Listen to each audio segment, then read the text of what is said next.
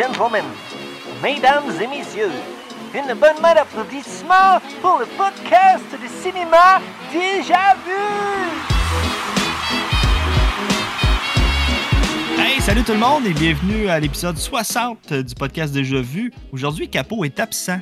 Il est à Vancouver, donc on a un remplaçant, euh, Max, le Joker français. Ça va? Bah oui, ça va très très bien. euh, de retour encore pour euh, des éternels remplacements. Yes! Très, très heureux pour de vrai. C'est bon de t'avoir. Toi, Simon, ça va? Ça va bien, ça va bien. Good. Cette semaine, les trois choix, c'était notre invité euh, Mick d'Horreur Podcast Québec. Comment tu vas? Ça va bien, vous autres, les boys? Oui. Yes. Ça Je suis roule. content que Max euh, soit là euh, parce que je sais que j'allais avoir un. Ben, je vends ma mèche là, avant, mais je sais que j'allais avoir un, un allié au minimum. Mais j'ai hâte de voir si vous autres aussi vous avez aimé ça.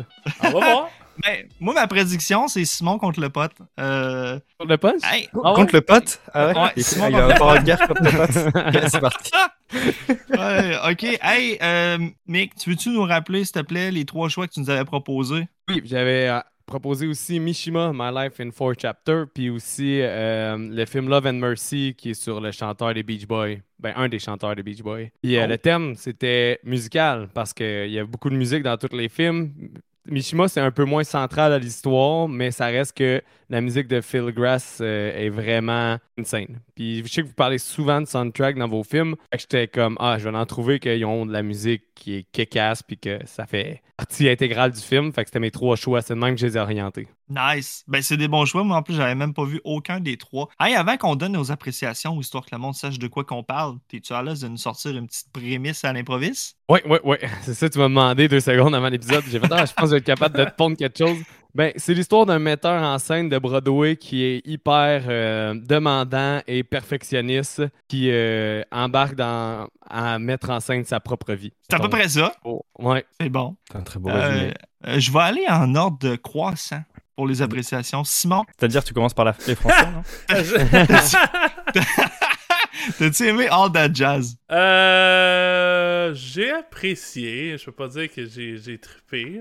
Euh, il y a des très bonnes qualités au film, mais euh, je trouvais que le- j'ai beaucoup aimé l'intro. Là. Ça, c'est une des choses. Le film commence, puis je suis. Jusqu'à là, tout va bien. Mais il y a comme la première partie du film, je trouve que. On dirait que ça, ça sait pas vraiment où est-ce que ça va. Il y a beaucoup de répétitions, puis en, quelque sorte, c'est voulu aussi, là. Mais euh, j'avais de la misère à. Puis rendu peut-être un petit peu plus loin que la moitié, là, ça embarque sur un, sans jeu de mots, sur un autre beat. Puis à partir de ce moment-là, je suis comme, ok, c'est ça que le film propose. Puis là, j'ai réussi comme à plus apprécier, mais comme la moitié du film. Puis dans le fond, là, ça devient comme des éléments narratifs aussi, là. Que, tu sais, j'ai pas tant embarqué là-dedans, fait que je peux pas dire que pour moi c'est un flawless. là. Fait que j'ai quand même bien apprécié, là, mais je suis pas un fan de musical à base, fait que ça m'aide pas non plus. Là. Mais euh, c'est très correct. là. Bon. Très correct.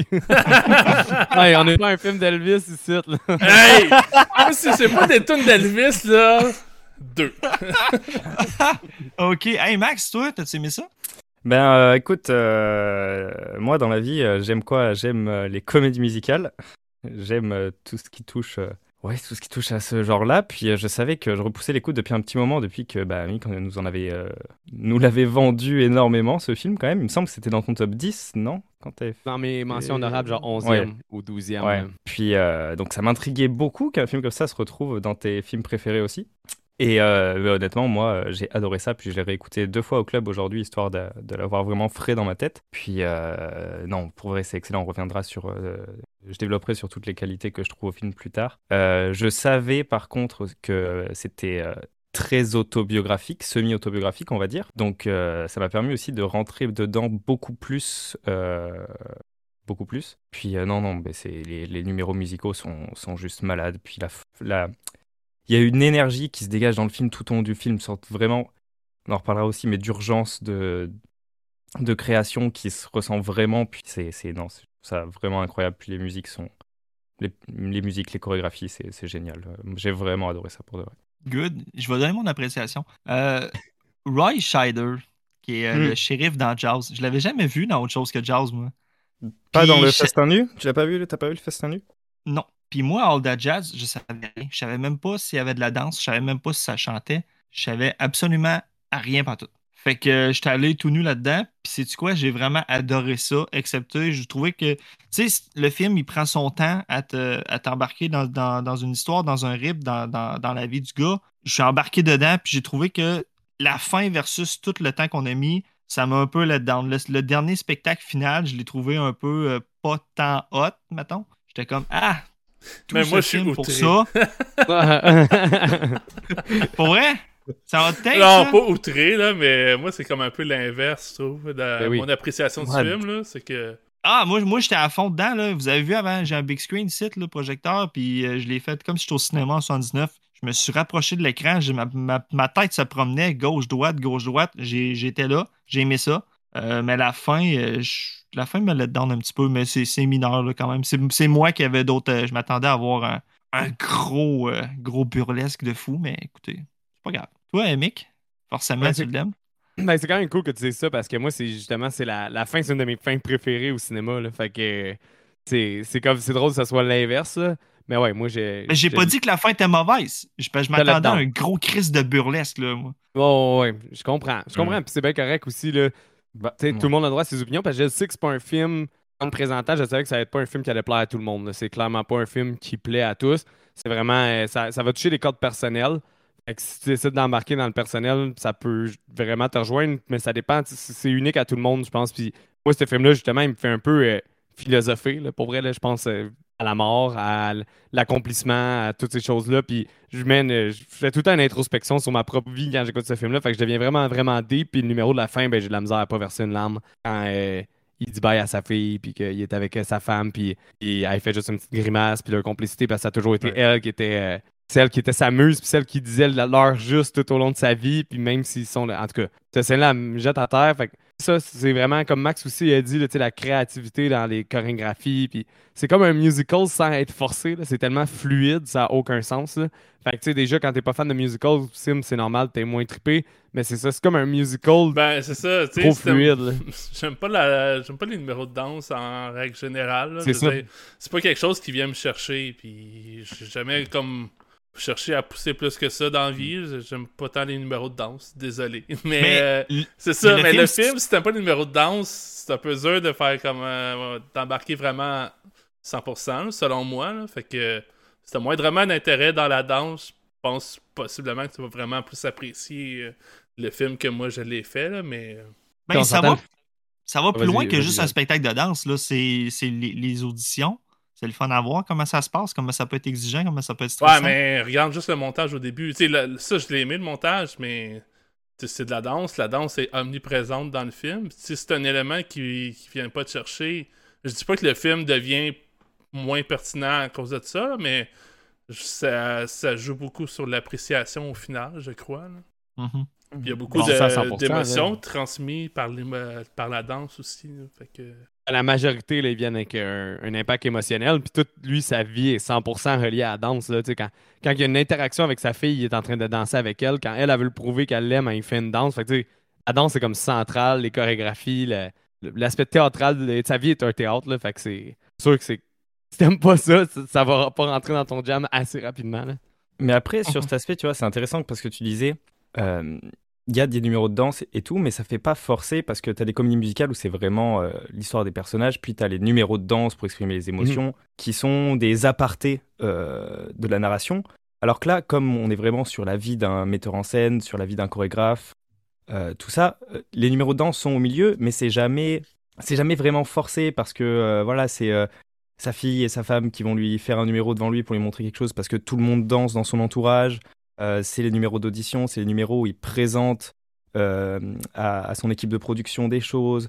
Euh, donc au final, les seuls numéros forcés, entre guillemets, c'est ce qui arrive plus vers la fin et dans son imaginaire à lui. Mais encore là, ça a du sens. Mais donc, dans le sens où je pourrais quand même le conseiller pour des personnes qui sont pas fans de comédie musicale, au sens très hollywoodien, euh, les comédies musicales où vraiment euh, les chansons viennent hacher la narration et ok, on a Ouais. 5 minutes de musique, puis on repasse à l'histoire, puis on a 5 minutes de musique, etc.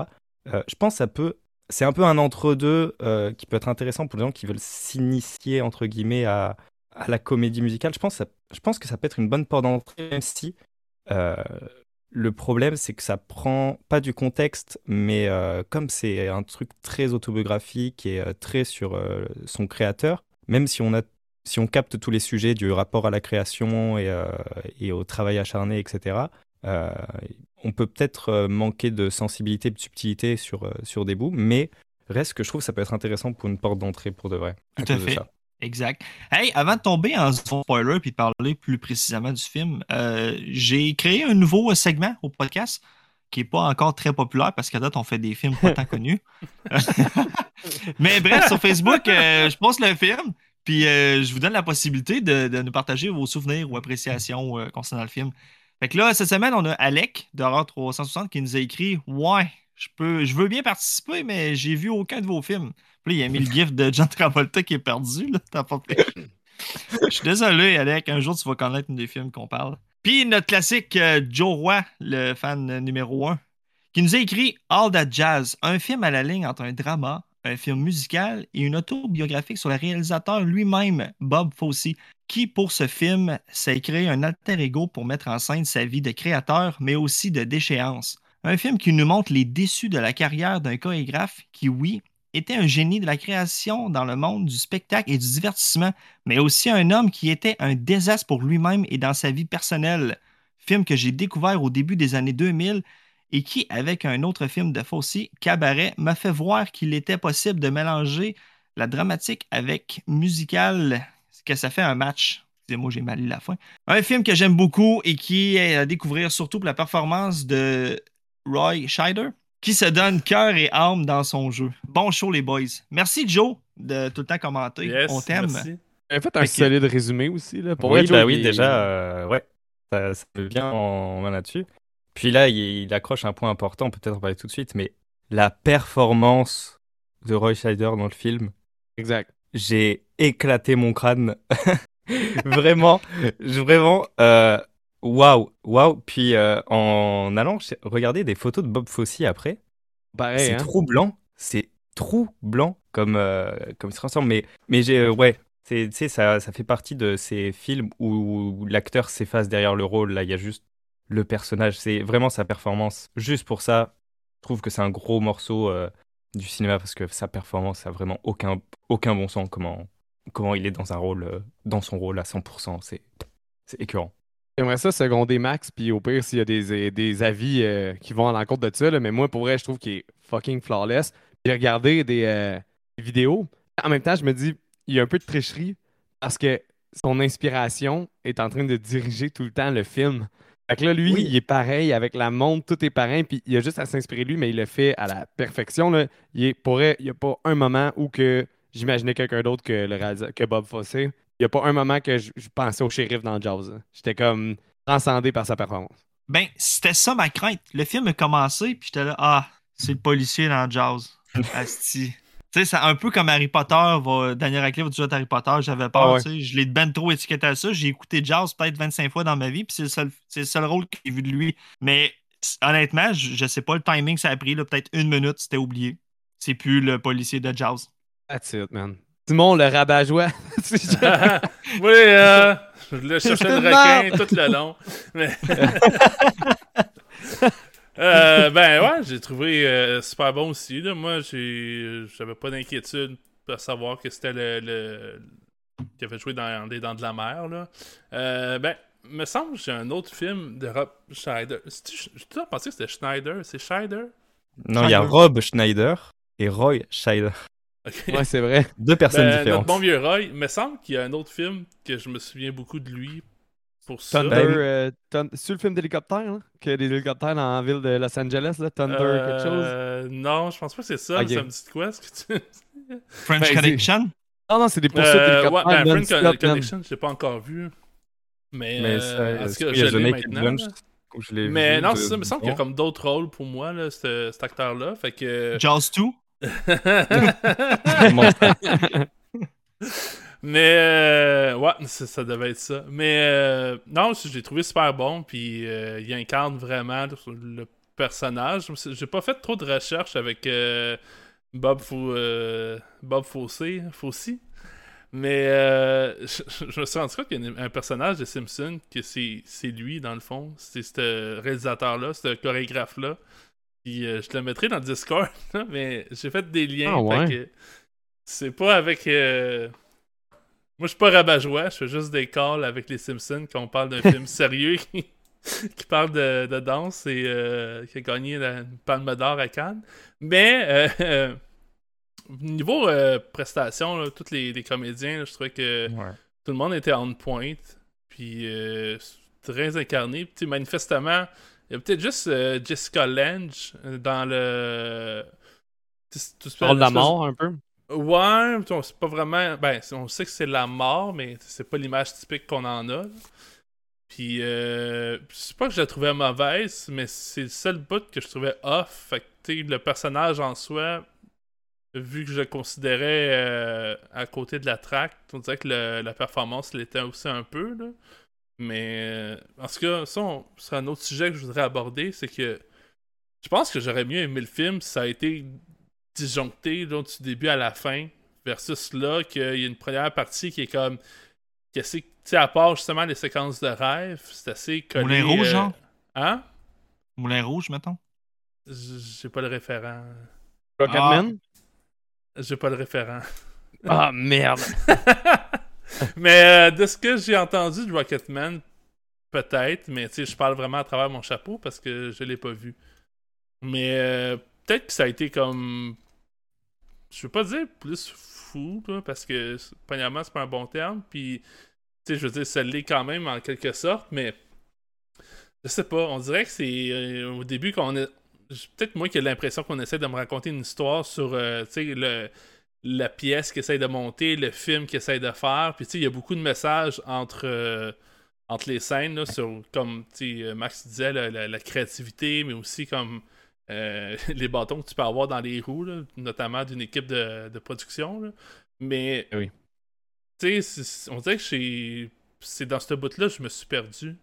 Puis ça a été juste des numéros de danse vraiment déjantés du début à la fin. Parce que la fin, ça, je l'ai vraiment aimé. Puis je sais pas, peut-être mon appréciation de la danse aussi, là, que ça doit être comme euh, très euh, spectaculaire, Écoute. sinon j'adhère pas. Là. Mais Écou- Écoute Moulin Rouge, man, parce que la semaine prochaine, on va voir Elvis. Euh, puis je pense que ça te prend Moulin Rouge pour apprécier les œuvres de base. Et- base. Baz est très. très euh, c'est- c'est un overwhelm. C'est overwhelming. Je sais pas comment Oui, dire mais- en français, là, mais c'est. Oui, mais. Simon, il est en manque d'Overwhelm, là. Fait que, Ok, euh, ouais, oui. Baz, c'est pas la mal. dernière ton chose choix, que là. j'ai écouté qui me, donné la sensation d'overwhelm, c'était euh, Tatsuo, euh, Iron Man. Ok, ouais. Ok, non, mais ça, c'est un autre level. Là. Holy Ça, Mountain. Euh, ah, ça, c'était pas super Holly Mountain, mais en tout cas. Mais ouais, j'ai, j'ai- la performance, c'était, c'était super dans le film. J'ai, rien de rabat-joie à dire là-dessus. là. C'est euh, juste Jessica Lange que je trouvais un peu off, mais je pense que c'est plus son segment en tant que tel dans le film qui, qui me paraissait off. Là. Mais euh, en soi, puis tu sais, comme, je suis pas un fan de danse non plus, fait que je peux pas vraiment juger de des chorégraphies, mais tu sais, je, je serais vraiment. euh, je trouvais ça vraiment bizarre s'il n'y a pas des bonnes chorégraphies dans le film. Mais je trouvais que. euh, tu sais, Reich euh, Scheider, il y avait. Il n'y a pas vraiment de numéro qu'on le voit vraiment danser. là. Puis je pense À qu'il y a part des à la qui fin, euh, on le voit juste pratiquer, répéter un petit peu, mais c'est vraiment juste à la fin qu'on le voit.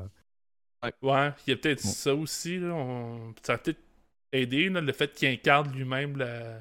la danse. Je sais pas. Moi, j'ai l'impression d'être à gauche, ben à gauche ou à droite, peu importe. Il n'y a pas de rapport avec euh, gauche-droite, là, mais tu sais, je- suis d'un bord, puis le, le film il a passé de l'autre côté, puis j'ai fait coucou de la main, là, mais j'ai pas réussi à embarquer dans le train de ce film-là. là. Je pense que t'es cassé que- par Elvis Challenge. Ouais, c'est- Je fais ça Moi, là, je veux juste que quelqu'un arrive et chante sur Elvis. hein. Si c'est pas ça, euh, Ah, si c'est ok. pas Jailhouse Rock, moi, je trouve ça dégueulasse. Hey, je suis content de t'avoir Elvisisé. Hey, en 79, Mick, tu savais-tu ça que Stanley Kubrick, quand il a vu le film, il s'est dit que c'était le meilleur film qu'il avait jamais vu? Ah ouais? Quand même gros, là, comme statement. Surtout avec la réplique, est-ce que tu, vous pensez que Kubrick fait des dépressions? Oui. Il dit en plus quand il monte Lenny, hein, je pense. Ben, Ouais, c'est ça. ce Le pseudo Lenny, Lenny mais- dans le film.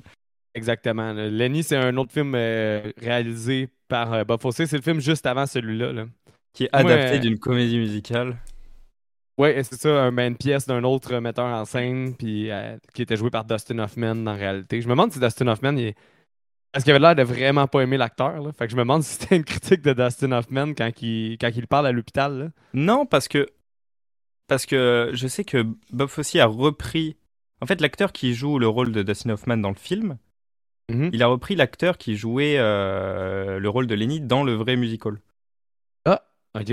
En, en faisant des recherches, justement, non, non, il a, il, il avait pensé, je crois, reprendre Dustin Hoffman, mais non, c'est l'acteur du vrai musical euh, qui, qui reprend son rôle pour euh, pour prêter sa version de. Enfin, c'est, tu vois, tout ça pour dire, euh, ça c'est un sujet de truc, mais je trouve ça, ce film en fait est fascinant sur tout le long du film. De toute façon, euh, c'est ce que c'est ce qui vient dans le film de Lenny qu'il est en train de monter entre guillemets, le truc des cinq étapes de la mort, euh, de l'acceptation là. Mais à quel point que tu arrives, tu sais que tu as que tu as fait des crises cardiaques, tu sais que tu es en mauvaise santé, tu sais que tu es en fin de vie.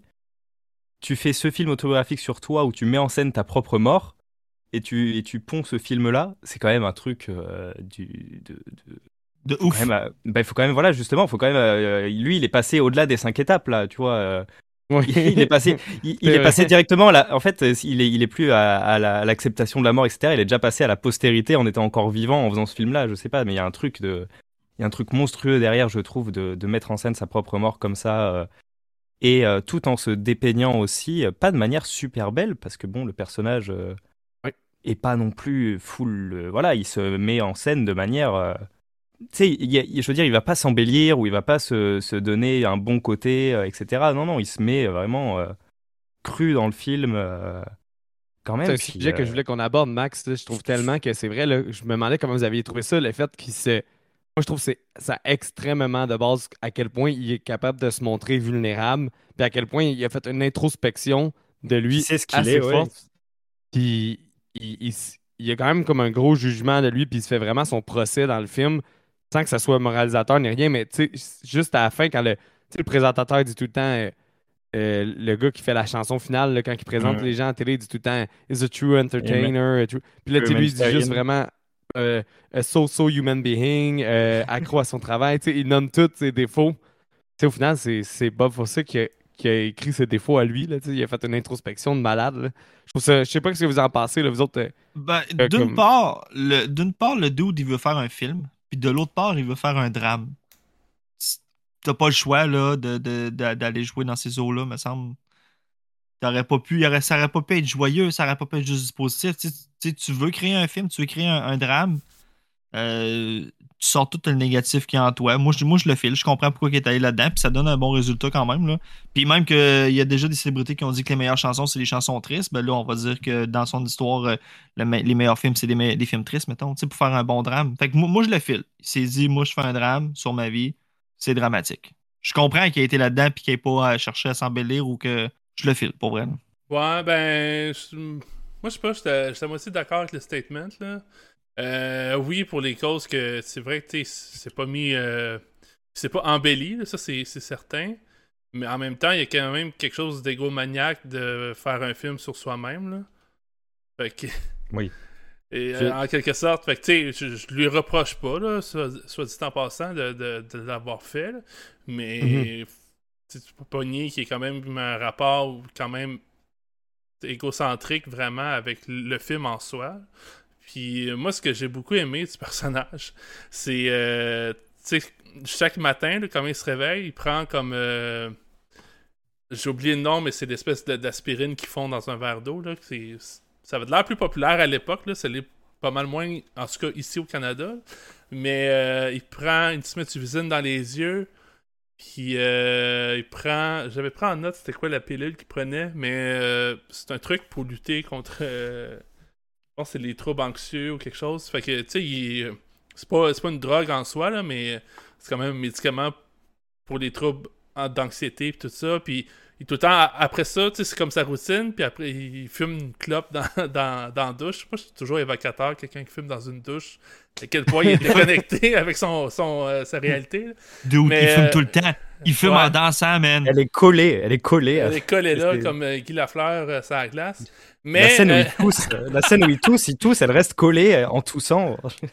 Hey, hey, Ben, attends, je vais Hey, juste je- finir parce que sa routine, le, plus important, c'est qu'il se regarde devant le miroir, puis it's showtime. Puis à chaque fois, tu sais, moi j'aime aussi le fait qu'il essaie de comme donner une nouvelle take à, cette séquence-là qui revient continuellement. Fait que ça, je l'ai apprécié. Mais je pense que c'est le plus évocateur, c'est vraiment cette scène-là que tu se réveilles le matin puis c'est dégueulasse, c'est une routine de vraiment de merde, mais il est quand même devant le miroir, puis hey, c'est showtime, tu c'est juste de l'artifice ce qui monte là devant le miroir là, il, sait comme moi je pense que quand t'es dans un état d'esprit de même dans la vie, puis j'imagine qu'il l'est vraiment parce que tu c'est autobiographique, on, on l'a dit, que tu sais toi-même que t'es pathétique. Puis là je, je veux pas être trop péjoratif, mais il y a quand même quelque chose de pathétique à, à avoir Mhm. chaque début de journée comme ça là. Puis euh, tu sais, quand même, tu restes dans l'espèce d'illusion que, hey, tout va bien, puis euh, je vais aller monter une autre. euh, là, je ça, je le dis vraiment euh, de façon humble, là, mais j'imagine que c'est des grandes œuvres. là. Fait que, je pense pas qu'il il essaye de overrater ou whatever son, son travail dans le film, mais tu sais, ça sonne tout le temps comme c'est vraiment la plus grande pièce, c'est vraiment le plus grand film qu'il fait, puis je pense même que les critiques qu'il donne dans le journal ou. euh, peut-être que je me mélange. En réalité, le film a eu plus de succès que. Le vrai film a eu plus de succès que dans le, dans le film dans le film. Mais euh, ça vient de mélanger un peu ici. Mais euh, j'aimais ça, cette take-là, moi, c'était surtout le matin, sa petite routine, puis à quel point, tu sais, juste, juste ça, là, puis le film, ça fait même pas 5 minutes, puis tu sais que ce gars-là, ça va pas bien, là. Puis, Et aussi, tu sais, ouais. ah, Max, vas-y. Ouais. Euh, mais juste, alors un truc rapidement, c'est le truc, je ressens euh, ton côté, le truc un peu égomaniaque euh, de se dire, bon, je fais un film comme ça sur moi. Mais en même temps, il fait ce film sur lui, mais il fait vraiment ce film sur se dire, genre, bah en fait, euh, tout ce que j'ai dans ma vie, c'est juste faire des trucs, quoi. Donc bon, tu peux juste le comprendre qu'il fasse ça au final, parce que tu sens que ce qu'il veut nous montrer, c'est que, bah, en dehors de, oui, je suis une grosse merde, mais tout ce que je sais faire, c'est c'est créer des trucs, puis euh, je vais mourir en créant des trucs, quoi. Puis c'est littéralement ce qui, ce qui se passe. Donc bon, donc pour ça, je peux pas. Le côté égomaniaque, oui, mais tu sens qu'il y a un rapport à la création qui est fou. Et euh, j'ai eu quelques flashs parce que j'avais écouté Tic Tic Boom avant, sorti l'année Ouais. dernière avec Andrew Garfield. Euh, j'ai eu un peu des flashs euh, similaires avec ça. euh, ça vaut le coup, Tic Tic Boom aussi, euh, si on aime bien les comédies musicales. C'est sympathique, puis Andrew Garfield, on l'aime bien.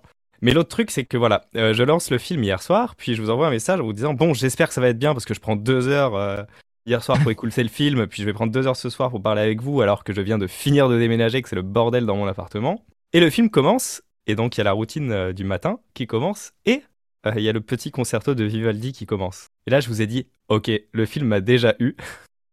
Parce que je ne sais pas si, si vous avez ce référent. Je sais que Capola, du coup, c'est un peu triste.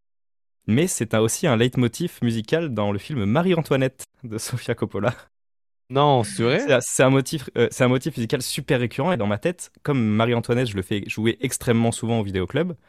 euh, cette musique, pour moi, dès qu'elle commence, c'est euh, Marie-Antoinette qui s'habille dans sa chambre, c'est Marie-Antoinette dans des buffets euh, à Versailles. Est-ce que c'est dans ça. un moment répétitif comme dans All That Jazz ou c'est plus que ça revient souvent?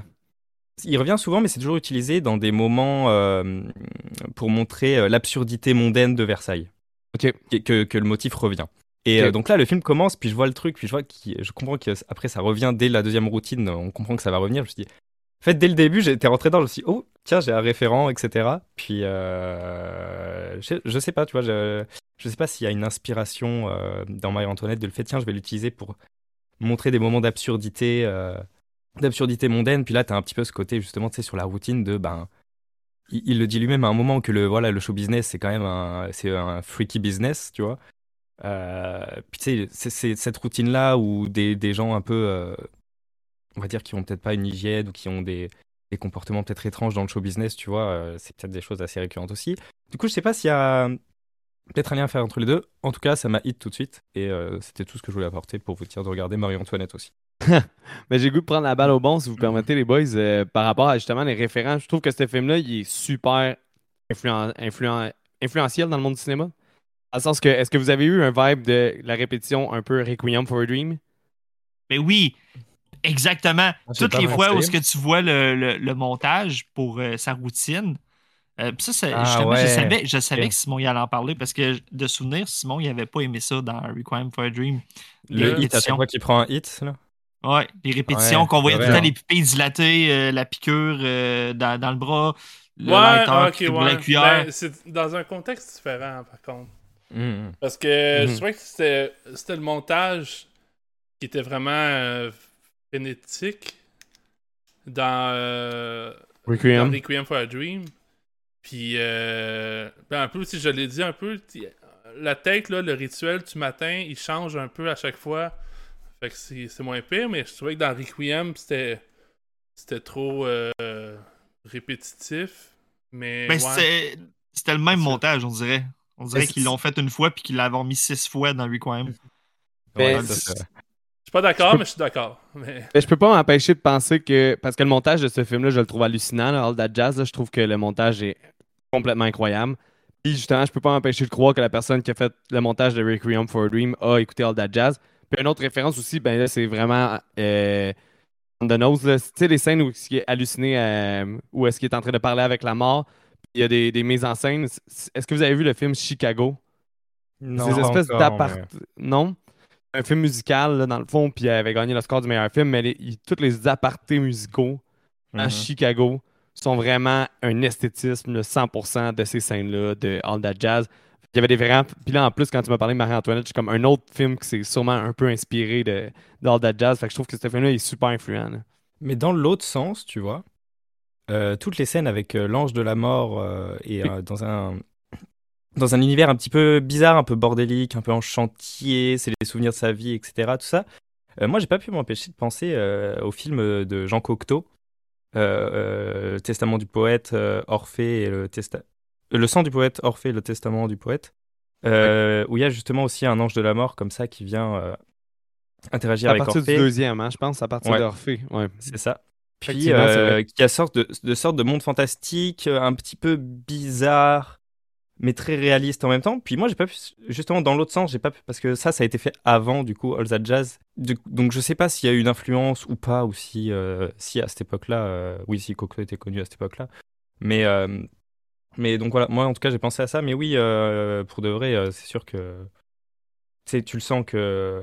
Puis comme tu parlais du montage, là, juste justement, toi, Simon, tu parlais de la scène d'intro, là, que tu avais quand même assez apprécié, il me Mhm. semble. Mais tout le montage de la répétition de la scène d'intro, euh, c'est hallucinant, là, honnêtement. Il y en a qui disent que c'est le, le premier vidéoclip? Euh, tout le monde dit que. Parce que pour elle, c'est un, un chanteur de jazz, là, la, la musique existait Mhm. déjà. Et il avait fait ça dans un, dans un bar, là, le, le- le chanteur de jazz. Il explique qu'il avait laissé la foule donner le tempo. Puis après ça, il, avait enregistré la chanson. Puis là, il a Bob il a écrit pour dire Je vais utiliser ça pour euh, une chorégraphie de danse. Puis il a dit Je vois zéro comment la danse peut être faite. Mais il a dit Go, vas-y. Puis il l'a fait par-dessus. Puis là, il dit C'était un vidéoclip avant son temps. J'étais comme Holy fuck, c'est vrai, pareil. C'est très bon. Fun Eh fact. J'ai lu un fun fact quand même intéressant. Quand le film est sorti en VHS, c'est la première fois qu'on a eu un film stéréo à la maison. VHS stéréo, là. ah ouais? Ouais. Mais Ben, en euh, les cas, VHS le- existaient-tu déjà en 70 Ouais, hein? En 79, ça existait déjà, le VHS. Hmm, ben, je pense pas. C'est des En années tout cas, 80, quand c'est me sorti. semble. C'est bien associé aux années 80, mais... Ouais, ouais. Ben, En tout cas, le son du film, euh, le film est 79, ça doit pas être si loin, là, le VHS. Bon, ouais, 9 septembre 76. Ah, le, le début du VHS Ouais. Ok, c'est ça. Ouais, c'est mais le euh, début, mais le temps que ça soit tu sais, popularisé, est-ce que c'était vraiment... euh, Non, je pense que ça a été popularisé assez vite. hein. mais c'était fucking C'est vrai qu'il y avait rien d'autre avant que le format VHS, Non. mais... Mais c'est quand même fou qu'avant, c'est pour ça, là, le, le monde allait au cinéma, puis c'était do or die, t'avais plus moyen d'écouter ton film après. Là. Dude. C'était- non, mais c'est vrai, c'était quand même. tu- je, Hey, je suis pas allé voir le film. Non, mais pour vrai, si, exemple, j'ai j'ai trouvé un film, comme on va dire, jazz, parce que c'était. VHS, c'était pas encore là, puis je l'avais aimé, c'est sûr que j'aurais été le voir 28 fois comme le reste du monde, parce que je me serais dit, j'ai plus- je le verrai plus jamais dès qu'il part de la, de la salle. Mm. Ouais, ben, le rapport au cinéma est différent. C'est comme aujourd'hui, Oui. on a tout ça sur des plateformes de streaming, puis ça n'a plus aucune valeur. Ben, le rapport est encore similaire dans le sens que va voir Top Gun, sinon euh, die. Ah, Terrible. hey, Ouais, Jurassic ouais, Park aussi, hein, Joël? Non, et Chris, non, man, Jurassic World euh, 3 euh, can suck my ass. Non, mais pour vrai, euh, Je pense pas que ça se dit Jean- Can Suck My Ass, par contre. J'ai déjà entendu ça, euh, pour vrai.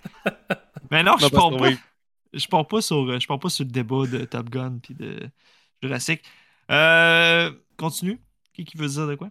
Ah ben, je peux m'enligner. Moi, j'avais une question pour vous autres euh, par rapport à, euh, on va dire, les 30 dernières minutes où est-ce commence à un Oui, peu mettre en sa mort. Euh, laquelle de ses premières chansons, là, avant qu'il s'enfuit dans l'hôpital, il y a quatre, quatre chansons qui sont en, en branle. Laquelle que vous avez eu le plus aimé? Là? Les chansons, il la chanson où il met en scène, il est dans le lit et puis euh, Oui, il exact. tourne les scènes, ouais. il y a quatre numéros musicaux, là, puis t'as celui, euh, le premier c'est son ex-femme, You Will Regret. Son deuxième c'est sa nouvelle femme, You, You Better Change. Le troisième c'est Who's Sorry Now, qui est comme un peu plus angélique.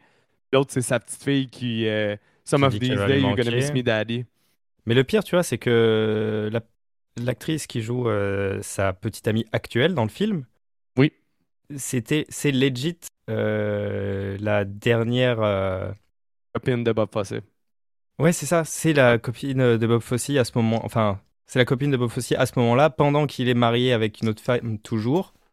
Euh, c'est, enfin, je comprends pas comment on peut insuffler autant de soi-même dans un film, honnêtement. Moi, moi, enfin, en étant vivant, pour vrai, je trouve ça, je trouve, euh, bref, de, de plus à chaque fois que je regarde des trucs en plus, je trouve ça de plus en plus fou. Mais tous les numéros sont géniaux. Tous les numéros sont géniaux. Moi, ce que je trouve génial, c'est- la réplique vraiment entre les deux. euh, bah là, c'est le moment où tu as une réplique que tu dois dire que tu as envie de continuer à vivre, en fait. Mais Il y, a- y plein de petits trucs comme ça. euh, tous les numéros sont géniaux à ce moment-là, pour de vrai. euh. Mais le numéro avec. euh, Attends, c'est lequel Avec celui avec toutes les, les plumes, euh, tous les anges? Je pense que c'est euh, Who's Sorry Now, la troisième Ouais. chanson. Mais il y a même plein de trucs. Celui avec la fille, avec les, les sortes de mimes qui pleurent, avec des serpentins sous les yeux. Mais ça, c'est dans la Euh, finale. Ça, ça, ça, ouais. c'est le meilleur numéro du film, là, selon moi, le, le- Non, c'est pas- final. C'est pas dans la finale, ça. C'est dans les Ah quatre. c'est dans les Ah, quatre. Celui où ils sont sur les escaliers, puis il y a- quand ça Ça- pleure, ça doit être encore- Who's Sorry Now, parce qu'il n'y a aucune des, des trois chanteuses qui chantent. Fait que pour que les trois soient avec les serpentins, ça doit être celui-là. Mais euh, je sais plus exactement. Mais pareil, tu vois, là aussi, ça m'a rappelé l'imaginaire de Cocteau d'ailleurs. Mais il y a plein de Ouais. moments où ça m'a rappelé cet imaginaire pour vrai dans les, dans le, dans les costumes et dans, euh, dans les costumes tout simplement. Mais je comprends ton vibe parce que Cocteau, exemple, il utilisait souvent des, des, des choses physiques, comme euh, les bras pour les chandeliers ou Mhm. les, des- il, il mélangeait un peu le mécanique puis le physique. Là, le fait de mettre du mécanique sur quelque chose qui est censé être physique, ça, c'est comme un peu à l'inverse, mais ça revient au... Je comprends pourquoi tu dis que c'est l'univers Ouais. de, Jean Cocteau. là. C'est des bons films, euh, les films de Jean Cocteau, les gars. Commencez avec La Belle et la Bête, ça vaut vraiment la peine? Ah oui, c'est un chef-d'œuvre. Que- comment tu je savais que je n'avais vu aucun? La, belle, et la Bête, c'est un, c'est un chef-d'œuvre. euh, c'est un chef-d'œuvre. Je- J'aurais ajouté ça dans ma watchlist, mais. Sûrement courte, Watchlist. Ouais, il y en a deux, trois, euh, deux, trois films. Hey, J'aimerais ça qu'on parle de, de la scène où ce qu'ils font comme euh, une présentation du spectacle monté. Là, puis c'est, il fait quand même sombre, puis il y a les, euh, les échafauds. Vous savez quelle scène je parle? Ouais, ouais, oui, oui, oui, oui, oui, La, scène de Erotica. Moi, Ouais. c'est ma scène préférée du film. Voir les réactions des gens, le drummer, le drummer qui se donne, qui est bien sérieux. Tu sais, t'as des filles qui dansent topless en avant de lui, puis lui, il est bien dans son jazz, mon gars. Là. Euh, il regarde son snare. T'as des vieux juges qui sont outrés bien raides. Pour vrai, moi, j'ai trippé bien raide cette scène-là. Euh, ouais. Roy Schneider, après, avec sa top, il s'en va y voir, t'as-tu aimé ça? L'autre, il tourne en rond, il dit, il dit pas vraiment grand-chose. Fait que là, il va voir la fille, puis il dit, euh, ah, ils ont pas aimé ça. Là. Tu sais, il- Toute cette scène-là, moi, m'a fait tripper. Pour vrai, là. Sais, les producteurs qui se retournent sont comme, mais pourquoi faut tout le temps que ce soit toujours autour du sexe avec ce gars? là? On a perdu la general audience. Ah oui. Ouais, Les commentaires pendant sont assez drôles. Là. Vraiment. Mais-. D'ailleurs, il n'y a pas que les commentaires. Parce que là, on, on parlait de drôle. Mais je trouve le film. Moi, j'adore euh, l'humour euh, très cynique, un peu l'humour noir, euh, tout ça, tout ça. Oui, il y en a Puis beaucoup sur ce point-là, je trouve que le film est extrêmement cynique. Il y a plein de moments. euh, le moment, justement, dans le monde fantastique rêvé où il y a les trois médecins qui lui expliquent la maladie qu'il a. Puis euh, il y a les trois médecins qui parlent en même temps et lui, il regarde, il comprend rien. Puis t'as l'autre qui lui dit ah bah, dans le fond, c'est juste que t'as deux artères qui sont bouchées. Et l'autre, il là. Hein? Enfin, il y a plein de scènes. Voilà, je sais pas, il y a Oui. un- il y, a un humour qui est si, sub- si cynique, si subtil, qui est, que je trouve génial euh, pour de vrai. C'est. Voilà, trouver le film aussi drôle en fait. Drôle, touchant, il est tout, tout, tout, tout. Il y a All dedans. All that jazz. Mais euh, pour revenir à la scène de Joël, moi je trouve, je pense que cette scène-là était là pour montrer son, son refus euh, de la conform, de- d'être conformiste, d'accepter juste du commercial, puis il a toujours besoin de mettre sa signature dans ses œuvres, là, ce qui est le Mhm. cas avec le, le- le film qu'il est en train de faire aussi. Mais tu sais, c'est que c'est tellement beau la chorégraphie, c'est tellement. A- J'ai regardé des entrevues sur euh, les suppléments que j'ai écoutés. Il disait que c'est, tu sais, exemple, la, la- la fille blonde qui doit se mettre topless. Il dit ça prend tellement un, un abandon à sa. Puis, euh, comme euh, enlever toute sa pudeur, puis une confiance à mettre envers le metteur en scène pour s'abandonner comme ça. Puis, tu sais, Bob Fosse, il a dit Je veux que tu donnes tout ce que tu as. Tu sais, il dit Je veux que tu ailles plus que le plus. Tu sais, que tu te laisses aller dans ton corps, puis que tu, tu fasses, que tu sois 100% à l'aise. Puis, à ce tout le monde faisait confiance à Bob Fosse parce qu'il était tellement une sommité. Il était prêt à. Il savait qu'il allait faire le meilleur avec ce qu'il allait être, que ça allait pas être vulgaire. Sais, là-dedans, t'as- tu t'as des couples gays, t'as des, tu sais, t'as des couples homosexuels hommes, homosexuels femmes, euh, la- les, les hétéros qui sont au milieu, t'as toute la sensualité de tout le monde mélangée à ça. C'est c'est vraiment beau, c'est vraiment bon. Puis, c'est tout ça mélangé avec l'espèce de, de merde commerciale que vous voulez donner, mais qui réussit à élever ça à, à- à un autre endroit. Là. Je l'adore moi aussi, cette scène-là. Ma première écoute, je pense que c'était ma scène qui m'avait le plus marqué. Mm. Puis à mes autres écoutes, c'est vraiment la finale. Je suis plus capable de, Je suis de penser à la finale. Ben, peut-être que mon cheminement va ressembler au tien. J'étais à ma première écoute, c'est la scène qui me marque. Probablement qu'à ma Mhm. deuxième écoute, euh, je vais apprécier la fin, finalement. Mais Je te tu peux faire les deux d'un coup, si tu veux. en une seule écoute. euh, c'est quand même- parce que pareil, ce numéro musical, moi, je l'ai trouvé fou parce que j'adore les. les- C'est un moment où il y a vraiment. C'est le premier moment où il y a vraiment une chorégraphie de A à Z qui prend le temps sur toute une chanson aussi. Parce qu'avant, on a eu des petits numéros, des petits bouts, etc. Mais celui-là, c'est le vrai moment où euh, il y a Ouais, un morceau en entier, on va dire. Puis la musique, je la trouve folle à ce moment-là, pour de vrai. Euh, puis. euh, C'est la première fois qu'il y a vraiment un numéro. Là. Je pense, avant, je pense Ouais, que c'était tout le oui, temps des vraiment. répètes ou des, euh, Mm. des routines qu'ils font, les, les danseurs. C'est, comme la première fois qu'il y a vraiment un numéro qui est monté, qui est, là, il n'y a pas de public, mais les, ça impacte une espèce de, je veux dire, test screen, là, ça, ça n'est pas un, mais euh, en quelque sorte, ça l'est pour les producteurs qui sont là, puis qui viennent voir de quoi...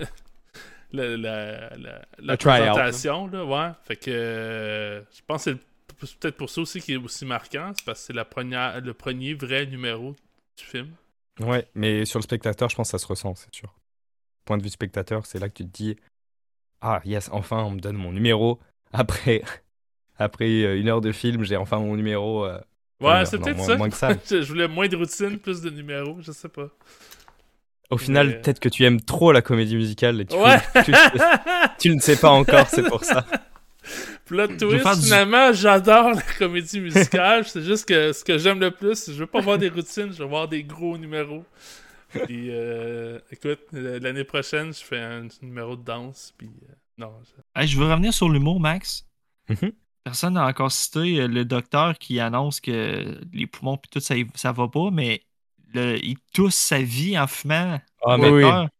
mais même la scène, on parlait de la scène de la danse là. Parce qu'il y a le moment où, ici, où, où les lumières s'étiennent après le premier vrai numéro, puis l'autre arrive avec la. Ok, c'est le temps de la fumée, puis il passe plein de smoke, mais il, il blasse la fumée sur les. sur Oui. eux. Ils sont assis en train de regarder, pas dans la salle, il le blasse sur eux pour les. Ça les fait tousser. le Et, tu vois, érotica, ouais, ouais. Et, et ça, là- et c'est ça, sur ça que je trouve c'est subtil et drôle dans le mode, bon, bah écoute, euh, voilà, tu fais que tu veux, on va te rebla- reblaster de la fumée dans la face pour, le- pour le truc. Mais oui, c'est le médecin qui fait que de tousser alors que ah, tout va bien, tout va bien. euh. Ouais, le médecin, il t'annonce carrément, t'arrêtes de fumer, là, ça marche pas, là, t'es, t'es- t'es bouché bien raide, pis tout. Mais le, le médecin, en te disant ça, il tousse sa vie avec une clope dans la gueule. C'est, c'est ironique, c'est drôle. Il y a d'autres choses, tu sais, aussi quand que c'est ta conjointe, elle reproche, là, You're so generous, but I wish you weren't so generous with your cock. Puis là, lui, la seule réaction qu'il a, parce que ça vient encore un peu à l'égocentrisme qu'il a, puis tu sais, c'est égocentrique de faire un œuvre sur lui-même, tout. Mais moi, je trouve que, oui, il a utilisé le moteur. Tu sais, on dit, dans la vie, là, quand que tu veux écrire un scénario pour la première fois, le- les gens ils disent tout le temps, écris sur ce que tu connais. Comment faire une œuvre exceptionnelle, puis tu veux critiquer des, des thèmes universels comme la mort, euh, le, tu sais, justement, le, comme la création artistique, toutes ces choses-là, quand toi, tu es un moteur de ça, puis un moteur de la mort parce que tu es en train de te surcharger puis de, de, de, de te te faire mourir, là? Ah, c'est ça. Ben, je trouve que comme je- moi, j'excuse à 100% parce qu'effectivement, pour euh, réutiliser, quel terme tu as utilisé déjà pour dire qu'il était pas égocentrique, mais Égomaniaque, mais euh, oui. Euh, égomaniaque, mais moi, je le pardonne à je- 100% parce que, dans le fond, je trouve que la démarche du film pour des thèmes tellement universels, ça me fait transcender ça. Tu sais, justement, tu vois à quel point c'est un dick, mais il, il- il- la- sa première réaction, c'est il se fait, il se fait envoyer une insulte, puis il est genre, ah, je pourrais la réutiliser dans, oui, un ça. film ou dans une scène ou n'importe quoi. Sinon, quand il parle avec son ex-conjointe, là, puis euh, elle dit Rappelle-moi, c'est quoi le nom de la fille de télévision? Puis là, il dit Her name was Sweetheart. Honey. Non, là, il fait Baby? Mais là, tu sais, il se souvient zéro des noms. Il y a plein de moments de même que c'est juste cocasse, c'est vraiment bon. Puis j'adore l'humour de ce film-là, moi aussi. Ouais. Puis là, tu tu vois, on parlait du truc de Ah, tiens, ça, je pourrais le réutiliser une autre fois, etc. Ouais. C'est là aussi où j'ai eu des flashs de Tic Tic Boom. Mhm. Euh, D'ailleurs, j'ai oublié de la vie de quel. euh, parce que Tic Tic Boom, ça va. Metteur en scène de Broadway, là. Ouais, c'est ça, j'ai oublié le nom du metteur en scène que ça. C'est lui qui a fait vie est Rent. inspiré. Comédie musicale Rent, là, ils ont fait un film dessus, mais Rent, c'était gros à. Broadway, puis il a fait d'autres, entre autres. Mais Rent, si jamais vous regardez Rent, c'est le même metteur en scène ou Tic Tic Boom, ça va vous le dire. Mais, euh, mais le truc, c'est que pareil, il y a- il y, a une scène justement où Andrew Garfield est avec sa copine, puis euh, il s'embrouille un petit peu à moitié, etc. Tout ça. Puis euh, tu vois qu'Andrew Garfield est un tout petit peu absent, puis là, sa copine qui fait Ah non, t'es encore en train de penser à comment tu vas pouvoir mettre ça en chanson plus tard. hein. Et Ouais. c'est pour ça là, que j'ai eu un flash, parce que genre, ben. Tu vois que des gens obsé- obsédés par la création, euh, ben. qui- Qu'est-ce qui. ils capitalisent tellement toute leur vie sur la création que oui, ils font des dégâts de partout à côté. euh, etc. Et, il, Oui. euh, et là, au moins, euh, dans ce film, il met en scène le fait qu'il le sait et que oui, il, il se met en scène comme, euh, comme tel aussi. Donc, Lui, il est obsédé sur la création aussi, mais sur le contrôle là, qui vient avec ça. Parce ah que oui, toutes ces interactions. remonter une fois 50, 50 fois le même film. C'est ça. dise, ah bah oui, c'est meilleur, mince. ouais, ben, cette scène-là était, éloquente, mais aussi, moi, j'ai j'ai tellement aimé ça que quand il parle avec sa petite fille, c'est en dansant.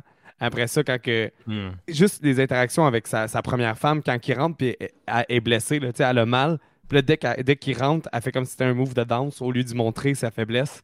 Elle continue de danser, puis là, Ouais. faut, faut qu'il dise comme mets ta jambe plus droite quand elle a tort, ou il faut qu'il revienne à son, son, son côté comme euh, de, de contrôlant de, de la situation, puis ça revient tout au long du film, là, ça. C'est- s'est vraiment pas mis beau dans ce film-là. Je pense que c'est vraiment mis à nu. Puis moi, j'admire quand même quelqu'un qui fait ça. là. Je veux euh, tantôt te parler que ce film-là, évidemment, il y avait eu beaucoup de euh, références dans le futur au cinéma euh, comme inspiration. Dès le début, j'en ai vu un autre Joker. Avez-vous, l'avez-vous pogné? Oh, non. C'est mon tête. Il y a un masque de clown. Il est devant un Ah miroir, euh, le fameux miroir de préparation là, pour se maquiller avec les, les ampoules tout autour du miroir. Oui, puis enlève à, les... puis à côté, il y a une petite TV euh, cathodique avec un, un stand-up comédie dedans, un humoriste. Toute cette scène-là, l'image, les cadrages, euh, l'ambiance, ça m'a fait beaucoup penser à, au Joker. Il y a comme trois éléments majeurs du Joker dans le même 10 secondes, genre. Intéressant. Ouais, vrai, rien à c'est- ajouter? de... ouais, ouais. J'ai Ouais, j'ai c'est- pas remarqué, mais ok, oui. Mais je Euh, comprends T'es en train de phase out, de... Ben, Sim, à voir ta face, euh, on pourrait donner nos notes. Ah non, mais euh, c'est parce que euh, j'ai Non, une mais mine de rien, on fait opération jeudi dernier, fait que euh, je- j'en ai pas parlé là, mais là j'ai chaud, j'ai j'ai hâte que ça finisse un peu. là. C'est pas correct. film là, c'est juste. Ben là, tu peux-tu euh, mentionner un dernier point? Ouais, Bah, on, va, on peut parler de la scène finale, peut-être? Oui, Juste exactement. deux secondes aussi. C'est ça que tu allais dire? Eh, Je vais parler de la finale finale, mais on peut Ouais, parler ouais. de la scène finale aussi. Là. Ouais, bah ça, ça va sur la finale. là. Ben, parce que moi, c'est juste l'utilisation de la musique euh, encore pour le cynisme, là, puis de l'humour. Le fait que toute la musique est Bye Bye Happiness. Puis là, tu sais, c'est vraiment. Je l'ai en tête overwhelming. tout à l'heure, j'en peux... Genre, oh, cette chanson, je vais Mais l'écouter. cette chanson-là, à la base, elle est bonne. C'est les Everly Brothers. Puis la Oui, oui, c'est s'appelle une- Bye Bye Love. C'est une parodie de, de ça. Exact. Mais, ah, Le T'es-tu numé- mind blonde, là, Mick? Tu pensais-tu tune pour le film? Non, je savais que je savais que ça venait d'ailleurs. C'est juste, j'attendais d'écouter ce que Max voulait dire par rapport à ça. Ok, ok. Non, c'est juste bah, que tout le numéro est écœurant, les looks. Et euh, moi, ce que je trouve, ce que je trouve génial dans ce numéro, euh, puis après vous en parlerez parce que sur les autres points plus généraux, je pense, c'est que le personnage euh, de, de Joe, d'ailleurs on n'a jamais dit son prénom, on a toujours euh, Joe, enfin je sais Ouais, plus, bref. Euh, en fait, quand je l'ai re-regardé au club, euh, à la fin, là, je me suis vraiment arrêté sur la scène finale pour la re-regarder.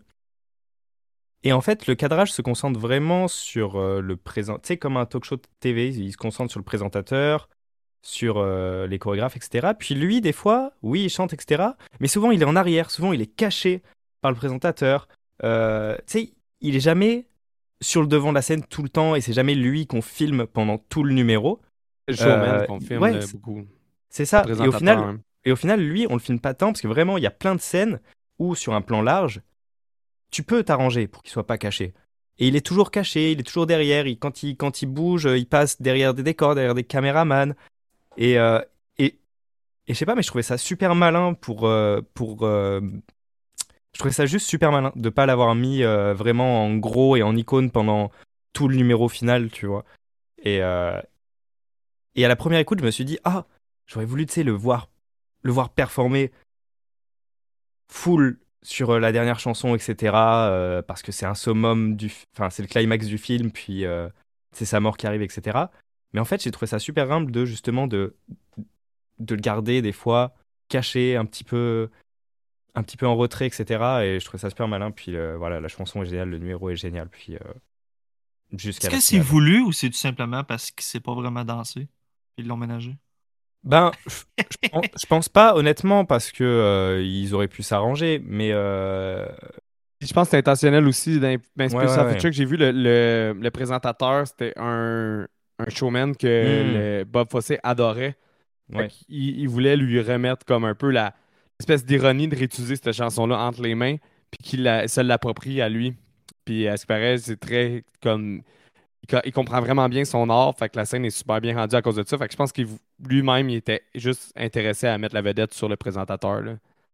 Mais Max, j'aurais pas pu ajouter plus que qu'est-ce que tu as dit, c'est la scène finale. là. Je sais pas si quelqu'un voulait. Mais tu sais, moi, ce que j'ai vraiment aimé, c'est l'acceptation de la mort, là, quand il avance, puis son sourire, puis là, toute la musique qui coupe. Oui. Puis Et là, je me suis dit, zip. Oh my god. Je me suis dit, fuck, tu, tu sais, il y a ce fameux dolly zoom dans Jaws, justement. C'est vrai, Où, euh, le- quand il- Ouais, le dolly zoom. Puis là, Ouais. la scène commence avec. Je croyais que ça allait être un dolly zoom, justement. Puis non, au final, euh, on comprend qu'il est sur des tracks d'un dolly et qu'il avance vers l'ange de la mort. Mais j'ai pas pu m'empêcher de faire ce référence de on voit Roche Schneider euh, sur- assis sur sa chaise de plage, puis il y a le gros dolly zoom euh, qui, qui à première arrive. alerte, là. Ouais. L'effet vertigo, tu parles. Ouais, ouais, avec la différence de Yes. profondeur de champ quand tu zoomes, euh, Ouais. etc. Mais euh, et, et là sur la fin, je trouvais ça juste, ça m'a fait, j'ai eu un petit moment de ah tiens, ils vont finir sur le personnage de Rush Schneider avec un dolly zoom. mais je, je sais pas si c'est intentionnel ou pas, mais au final, bon bref, ça avance sur un dolly du coup. Mais euh, ouais, tout ce truc final avec le, euh, euh, attends, c'est quoi les paroles? Enfin bref. euh, There's nothing Bye like bye, show business, quelque chose oui, comme mais ça. euh, non, bye bye my life, goodbye. Et puis tu sais, ce truc qui se répète tout le long là, puis ça monte, ça monte, ça monte, emptiness.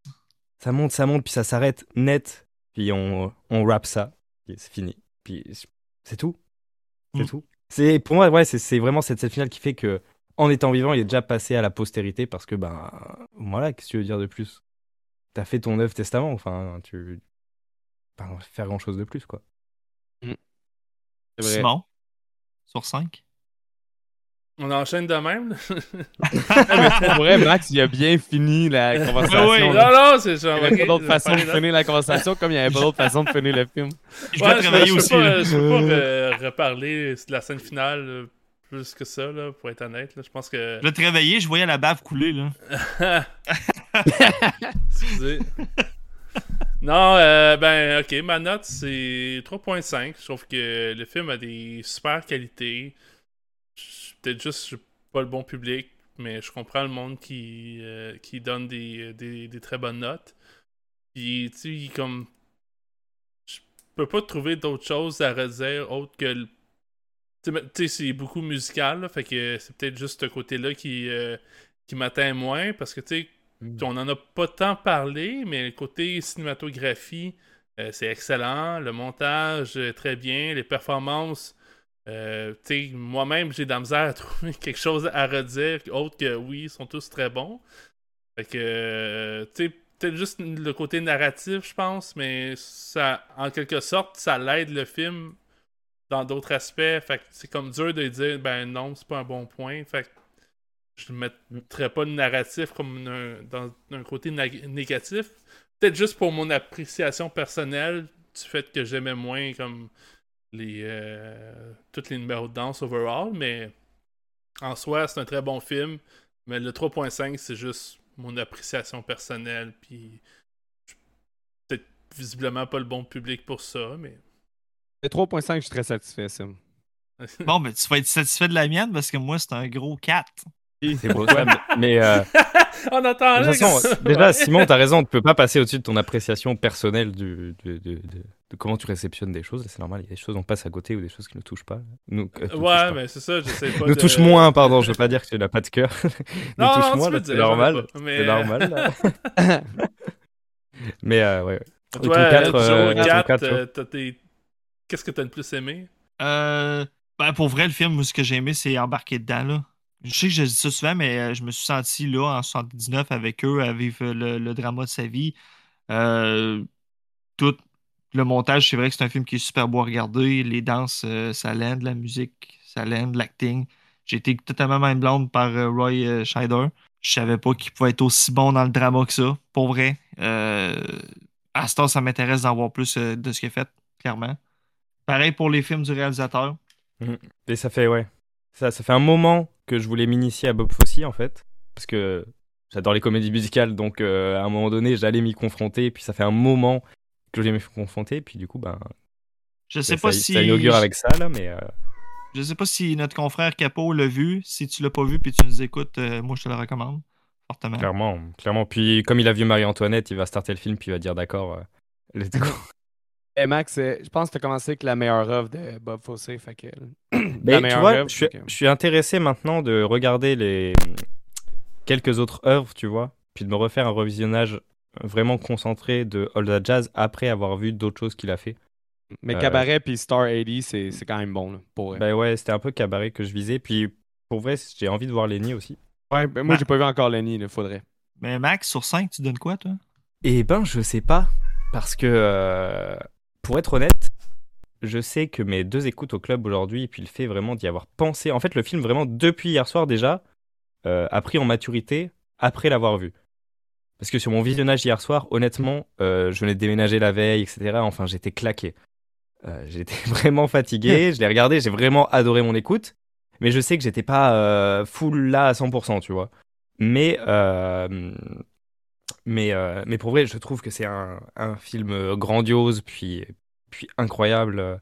Tu sais, c'est c'est 4 ou 4 et demi, mais, euh, mais je sais que voilà, sur mon écoute la veille, j'étais pas. Mais on- je suis déjà à une écoute et demie après l'avoir entendu deux fois en entier aujourd'hui, donc pour vrai, c'est un, un 4 et demi aujourd'hui. Pas sur l'écoute, parce que sur l'écoute, j'étais pas full, pas full, j'étais fatigué pour de vrai. Mais avec le recul, puis avec. Comme il a grandi depuis hier déjà, c'était c'est un, c'est un 4,5 là, je trouve. C'est- Bon, est-ce que Il n'y a, Mick y a rien à, là-dessus, y a rien à redire. Il y a rien à redire dessus. Je, je trouve ça admirable. C'est Est-ce que admirable. tu surenchères, Mick?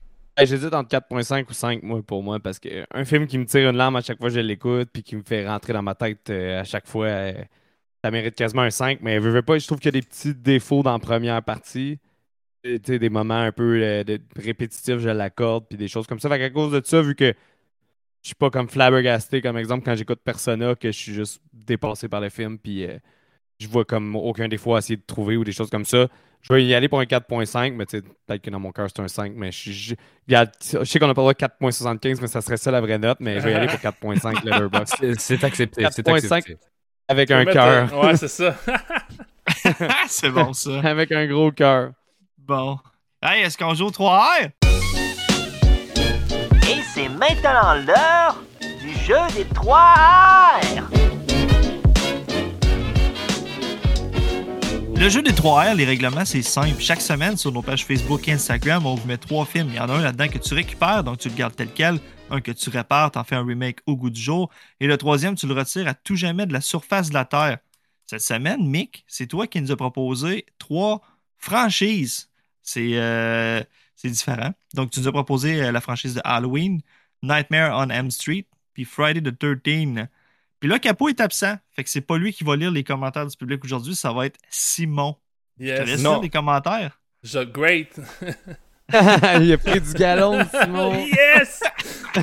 Fait que- En plus, ouais. Sim, j'ai fait ces choix-là juste pour toi parce que il- Ah, t'es dit fin. Hey Mick, vas-tu prendre des choix d'horreur pour tes films? Puis Là, je fais des films d'horreur à chaque fois dans mon podcast, mais pour le 3 je vais mettre de l'horreur. Fait que c'est pour toi, Sim. Yes. Ben, trois grosses franchises.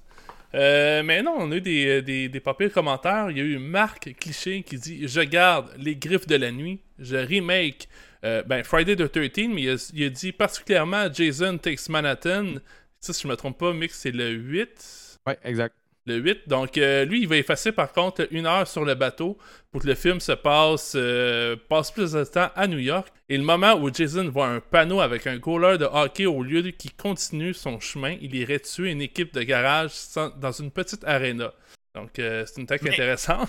Puis, il retire, il retire Halloween.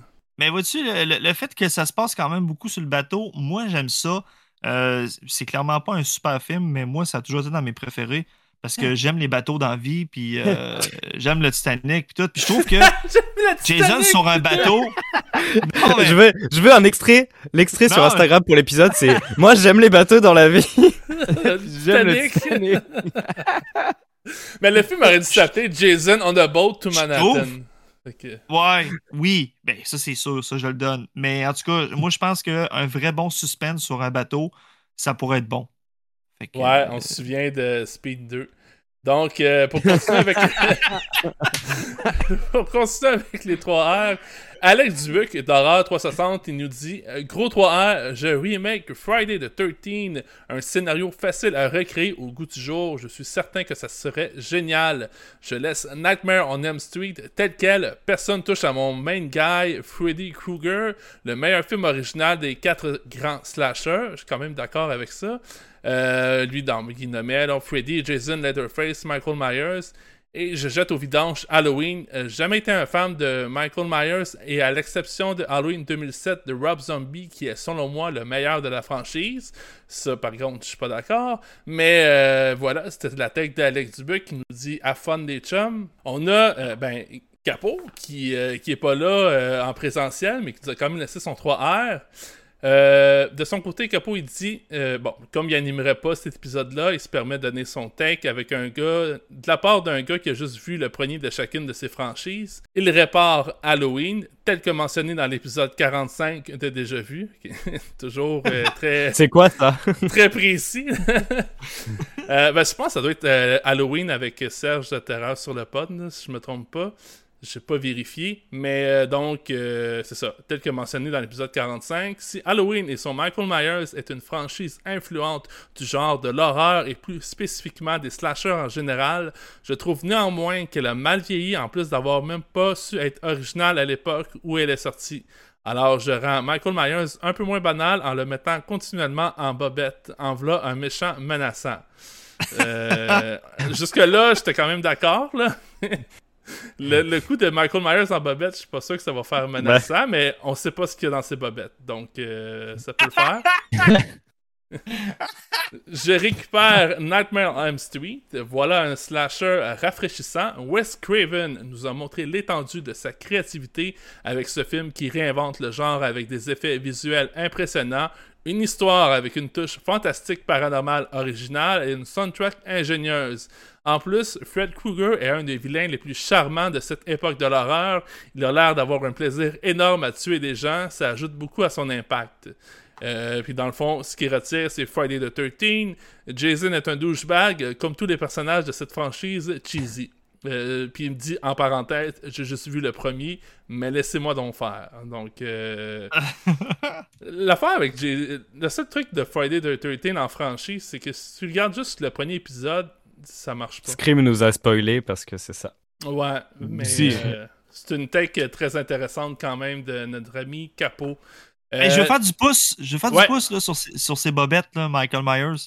Ah. Michael Myers en trench coat aussi, ça pourrait être bon. Là. Bah, il est déjà en tenue, il est déjà, déjà en tenue de garagiste là. Oui, mais il peut pas, il peut pas ouvrir dans la rue puis faire peur. là. Loomis est déjà en trench coat. C'est ça qui fait le plus peur. pense. c'est lui qui fait le plus peur dans le fond. Mais euh, je vais continuer avec euh, les commentaires. Euh, Il y a Daniel Coulombe qui a répondu directement à Capot. Euh, je vais pas tout lire le commentaire parce qu'on en a quand même beaucoup. Là. Mais je vais garder son 3R qui, euh, dans son message. Il dit Je recycle Friday, je jette Halloween et je remake Freddy sur le sens du monde. Je sais pas sûr qu'est-ce que ça veut dire sur le sens du monde, mais je trouvais ça original parce que la plupart, c'est tout le temps, on, fait tout le temps euh, souvent le même 3R. Euh, bon, là, on arrive à notre euh, fan number one, Jonathan Roy. Salut les mecs, Mick nous offre un 3R très intéressant avec trois grosses franchises du monde de l'horreur.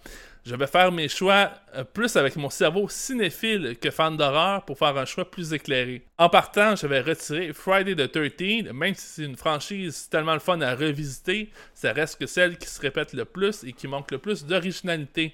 Dans les faits, ça aurait pu arrêter au quatrième, que ça n'aurait pas dérangé, point de vue cinématographiquement parlant. Euh, mais le 6 c'est très bon. Euh, ça, c'était mon ajout. Je remake Halloween en partant dans l'univers slasher. Michael Myers est mon boogeyman, mon tueur favori. Mais quand que la franchise n'a pas de sens, pour moi, on aurait pu rester au premier, qui est, qui est encore un gros classique du genre. Et je sais qu'avec les 2018 euh, Kills et Ends, donc Halloween Kills et Halloween End, il essaie de reprendre ça et que Rob Zombie a aussi fait sa version. Pas trop mal quand même, dit-il. Mais bon, pour moi, les deux vrais bons sont le premier et le troisième. Et je reviendrai à cette idée de faire tous des films sur le thème de l'Halloween avec des histoires différentes. Euh, si vous savez pas, le troisième, ça n'a pas rapport pantoute avec Michael Myers. C'est comme un, autre film qui se passe pendant l'Halloween. C'est ça que notre ami euh, Jonathan Roy parle. Euh, puis il aurait conservé Michael Myers dans le personnage mystérieux et presque mythique que Carpenter avait développé. Puis finalement, euh, il conserve Nightmare on Elm Street, qui connaît, qui a encore, selon moi, le concept le plus original et le plus innovateur. Oui, comme les deux autres, il y a eu des, des films plus inégaux et oubliables, mais la mythologie, l'univers et le personnage de Freddy Krueger, c'est juste du gros bonbon pour le monde de l'horreur. Puis pour moi, Freddy est au-delà d'un tueur, c'est une, une, entité machiavélique qui agit dans l'univers des rêves, ce qui en fait un personnage d'autant plus troublant et horrifique. De même, son passé est encore plus choquant. Pour, que, pour moi, la franchise est la plus mémorable pour toutes ces raisons. Et je l'avoue, j'ai réfléchi un moment à mon affaire, mais merci Mick pour l'exercice. Fait que je vais laisser un petit dernier parce que c'est Steph Pocket qui l'a dit. On retire Nightmare on Elm Street parce que je pense qu'on a assez joué dedans. Je récupère Friday the 13 parce que je l'ai personnellement délaissé. Je suis ouverte et curieuse qu'on revoie cette franchise et je récupère Halloween. Malgré les hauts et les bas, il y a réelle tentative de conclure en cours, donc je laisse le closer et mourir en paix. Je trouvais quand même qu'elle avait une, une take très intéressante. Fait que voilà. Merci à tout le monde d'avoir commenté, j'aime ça. Merci pour vos commentaires, continuez comme ça. Hey, souvent on finit avec la personne qui a choisi, là, mais j'ai le goût de commencer avec toi, Mick. Voir, parce que moi, ah, tu, vas peut-être m'inspirer parce que autant que c'est facile, c'est pas facile. Euh, je sais pas. C'est pas, tant facile, mais je suis curieux. Est-ce que tu penses que Joël puis Sim, vous avez tous vu ces franchises-là? Max, as-tu vu toutes ces franchises-là? Ou, euh, ok, je vais y aller avec ma take alors, comme ça, va régler. Euh, bah, en fait, je suis dans le même cas que Capot. Quand j'ai fait mes devoirs euh, d'horreur, j'ai regardé les premiers de chaque franchise. Donc j'ai vu juste les premiers de chaque franchise. Et en fait, déjà, j'aurais trouvé ça beaucoup plus dur si tu avais mis Texas Chainsaw. Texas Chainsaw à la place de Friday. Parce que pour moi, c'est facile, je supprime Friday the 13 euh, parce que le film, je l'ai apprécié parce que je mangeais des nachos devant. Euh, mais en... en... dehors de ça, euh, pour de vrai, il y a deux, trois que j'ai vraiment bien aimé, mais j'ai trouvé ça vraiment basic. Basic, sympathique, sans plus. voilà, mais tu sais, c'est un film de popcorn et de nachos avec des amis, mais là, j'étais tout seul, donc bon. donc, je le supprime. Et en fait, c'est sur la suite que c'est compliqué parce que Nightmare on Elm Street, je l'ai vu assez tôt dans mon initiation à l'horreur et je l'ai trop pris second degré. Euh, j'ai rigolé devant tout le long, je pense. Donc euh, ça m'a pas, sur le coup, ça m'a pas marqué, mais par contre, je trouve que Freddy Krueger, avec mon expérience après, euh, reste une sorte de boogeyman ultime justement parce que comme il agit dans un univers des rêves dans la réalité, il y a vraiment ce côté du boogeyman inatteignable. En tout cas, dans le premier, ça reste comme ça pour l'instant, dans mon souvenir. Euh, et ça, je trouvais l'idée très intéressante. Je pense que par contre, c'est un film que euh, j'aimerais revisiter bientôt. Euh, donc peut-être que c'est celui-là que je remakerai. Euh, pour mettre la musique où il apparaît encore plus forte. Parce que cette musique-là, quelque chose comme ça, je sais plus en tout cas, mais bref. Remplacer Johnny Depp par Timothée? Non, parce que, parce que Johnny Depp est très bien dans le film. Mais non, en fait, j'hésitais vraiment entre les deux. Mais euh, je pense que je préférerais remaker euh, juste euh, Nightmare, mais c'est moi qui l'ai pris trop second premier degré. Enfin, bref, je sais pas quel degré je l'ai pris, mais j'étais pas assez initial horreur à ce moment-là. Et en fait, j'hésitais du coup avec Halloween, mais Halloween, je vais le garder tel quel parce que Il y en a qui trouvent ça euh, pas ringard, mais euh, je peux comprendre le côté des gens qui trouvent que ça a vieilli, etc. Mais toute la steadicam dans les rues de la ville, toute cette ambiance qu'il y a autour, c'est pas tant sur les kills ou sur, sur quoi que ce soit, c'est juste l'ambiance qui se dégage du film. Il y a vraiment une ambiance que j'ai pas retrouvée dans les trois autres films que- qui ont été cités dans le 3R. Que dans Freddy, oui, c'est le fun, il y a un côté fantastique, etc. Mais Halloween te met dans une ambiance du début à la fin du film. Et euh, j'ai eu la chance de le voir pour la première fois au cinéma quand ils l'ont repassé au clap. Euh, donc euh, j'étais quand même dans un bon setup d'écoute. Je supprime la version TV avec les 15 minutes en plus qui ne servent à rien. Ouais. Ça, je précise, parce qu'ils ne servent vraiment à rien, à part dire Ah, Michael Myers, il est très méchant, attention, il est très méchant. hein. Attention, il y a des problèmes, il est très méchant. hein. Oui, d'accord. Mais, euh, mais sinon, c'est ça, c'est l'ambiance, c'est la steadicam. Puis il y a. Puis non, mais il y a des shots qui sont magnifiques. Moi, j'ai des shots d'horreur dedans qui sont magnifiques. euh. Quand Michael Myers regarde le gars planté, ou, euh, planté dans le mur en face, là, ah, je trouve cette shot incroyable. Il y a, ouais, il y a vraiment des choses qui sont, qui sont folles dedans. Puis. euh, non, je pense que c'est celui que je garderai justement pour euh, l'ambiance qui se dégage de ça. Voilà. Bon, Mais j'ai un jour, un jour, je regarderai les franchises, mais je sais pas Oui. lesquelles je vais regarder en entier en premier. Cool. Mick, vas-y donc, toi. On va essayer de t'aiguiller. Là, mais- Ben, moi, ça, j'ai trouvé ça vraiment tough pour vrai parce que c'est trois franchises que j'affectionne. C'est pour ça que j'ai pas mis Texas Chainsaw Massacre parce que en tant que franchise, je la discarte beaucoup plus vite que Mhm. les trois autres. Mais en film C'est- tout seul, euh, c'est celui que je garde, moi, honnêtement. Ouais? Bah Ben, oui.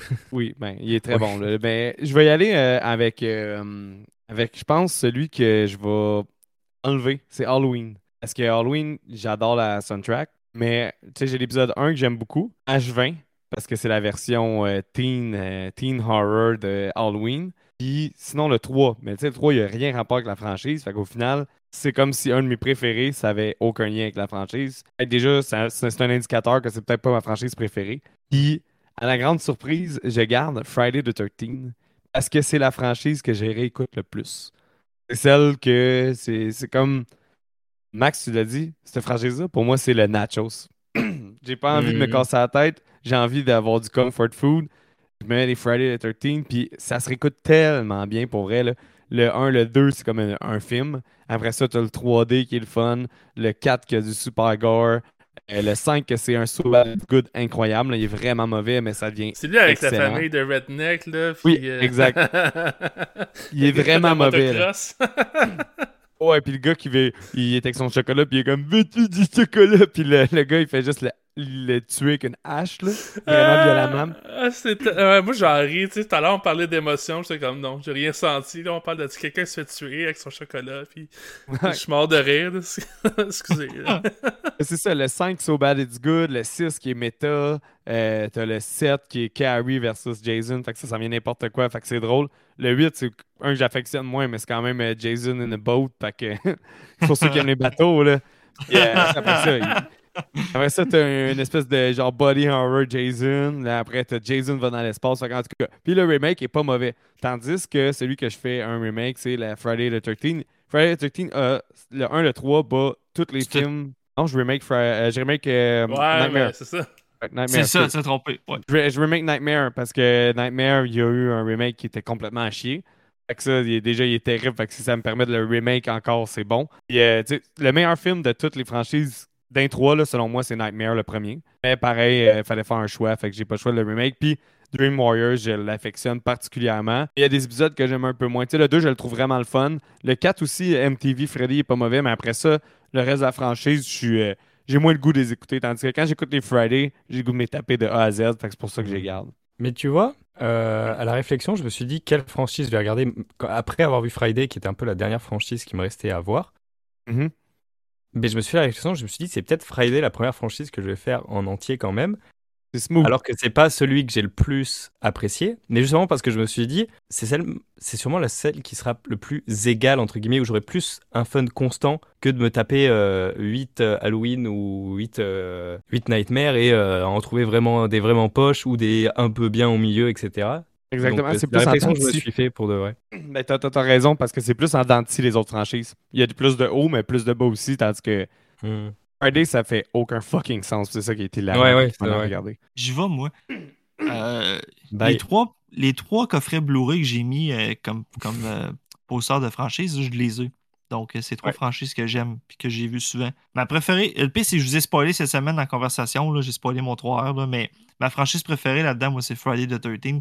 Je l'ai écouté un nombre incontable de fois. Euh, comme Mick Oh dit, ils sont toutes bons. Je les aime toutes. Même les moins bons, je les aime. Euh, c'est du comfort food. Je fais le bien quand j'écoute ça parce que jeune, je, les écoutais non-stop. Puis on dirait que ça me rappelle trop des bons souvenirs. J'ai- J'aime trop ça. Puis là, dans les dernières années, surtout cette année, on a écouté Halloween, euh, décortiqué un peu le film. Puis euh, c'est correct, là, mais moi, ça me parle pas plus que ça. Là. Je sais qu'il y en je n'aimerais pas non, mais je sais qu'il y en a qui trippent bien raide sur cette franchise-là. C'est bien correct, vous avez le droit. Moi, j'aime mieux Friday. Tu me donnes le choix, je garde Friday. Fait que je supprime Halloween, rien à foutre. Sinon, euh, personne n'a parlé de ça, là, mais je trouve que Nightmare, là, mettons, si j'en fais un remake, euh, Doctor Strange, là, qui joue dans, dans- ouais. les multiverses, là, j'aime ça. Puis justement, Ah. j'ai vu dernièrement euh, la version de Sam Raimi, puis j'ai vraiment aimé ça, surprenamment. Fait que, tu sais, exemple que la nouvelle Mm. franchise, tu sais, je fais un remake. Wes Craven, c'est bon, un bon euh, Nightmare comme on connaît, c'est super bon.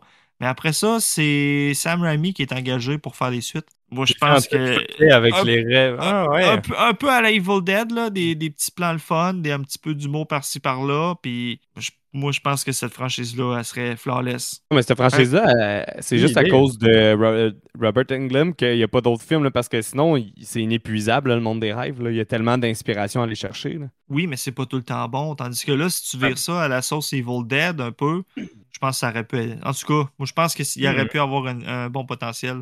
C'est tout pour mon 3R. Simon, toi? Euh, ben, euh, moi je retire Halloween. Fait que, euh, un peu comme on l'a dit, j'ai écouté sur le tard, un peu dans, comparé aux autres.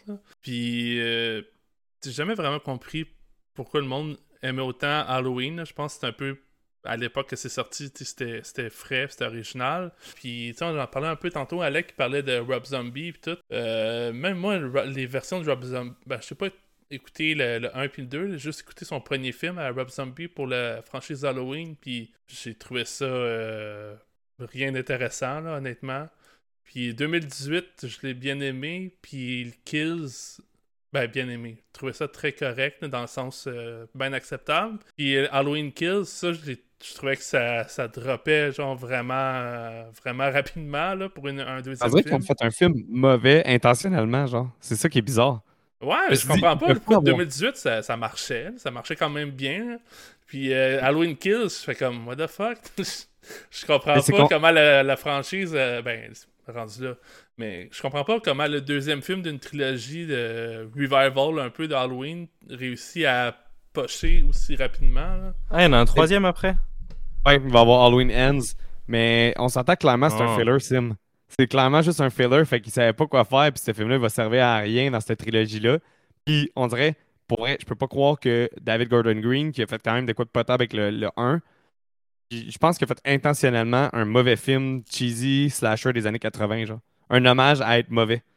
Moi, c'est la seule penses? thèse que je peux avoir. Ouais. Ouais, la seule que- façon que tu peux accepter ce Il film-là. vou- genre, Oui. il voulait juste s'en foutre, puis. euh, Il voulait vraiment faire les cheese, euh, cheese slasher qu'il voyait dans son temps, puis mettre des super kills, puis juste des quotes euh, qui vont rester dans le monde de l'horreur. Comme pour vrai, il a créé une quote que les fans d'horreur vont toujours Evil dies tonight. Evil dies tonight. Ah, ouais, quand- ouais, quand- ouais. Il y a- Ça, il y a- pour vrai, Il y a un message sur les. euh, mais tu sais, c'est comme redondant un peu, là. C'est en les dernières années, là. De, de- ben, redondant. Je, dis ça, je, trouve le moyen de parler de Matrix quand Max est là, mais. non, mais tu sais- dans Matrix, il envoie les, les zombies qui appellent. Ben, j'ai toujours senti que c'était comme une espèce de. comme ben, on- vous pouvez envoyer Internet contre nous, mais on va quand même réussir à s'en sortir parce que hmm. on aime ce qu'on fait, whatever. Mais j'ai trouvé que le, le vibe de, de Horde, là, la, Horde avec quasiment les torches là, dans Halloween Kills, c'était un peu la même affaire. C'est que Ouais. vous pouvez envoyer l'Internet contre nous, mais euh, envoyer les haters, on va quand même. euh, les haters réussiront pas à tuer euh, Halloween. là. Fait que. en tout cas, je vois un peu de même. Là, puis je trouve que c'était une affaire récurrente dans les derniers temps. Fait que quand ça sort, je suis comme. ah, ok. Fait que, en tout cas, bref, tout ça pour dire que Halloween, euh, c'est pas la c'est pas ma franchise préférée. Euh, moi, je vais garder Friday the 13. J'essaie de faire du pouce yeah! pour pas juste reprendre tout ce que les autres ont dit. Mais, euh, tu sais, t'en parlais, le nachos, là, mais c'est extra cheesy, là, Friday the 13. Puis, euh, tu sais, Nachos aussi. Ouais, nachos. Mais euh, quand l'Halloween approche, là, qu'on, tu sais, on est comme. Mettons octobre, 1er octobre, c'est pas Halloween, c'est pas Friday, euh, c'est pas Nightmare on Elm Street j'écoute, c'est. Je vais me taper la, la franchise des, euh, des Friday the 13. Fait que même s'il y en a qui sont assez merdiques, tu veux parler, Joël? Ce qui arrive avec ça, là, je trouve, tu as parlé de mood là, de, d'Halloween. Je trouve que Friday the 13 a un meilleur mood d'Halloween que Halloween. Puis on dirait que juste à cause de ça, il gagne encore plus de points dans mon cœur. Tu comprends-tu?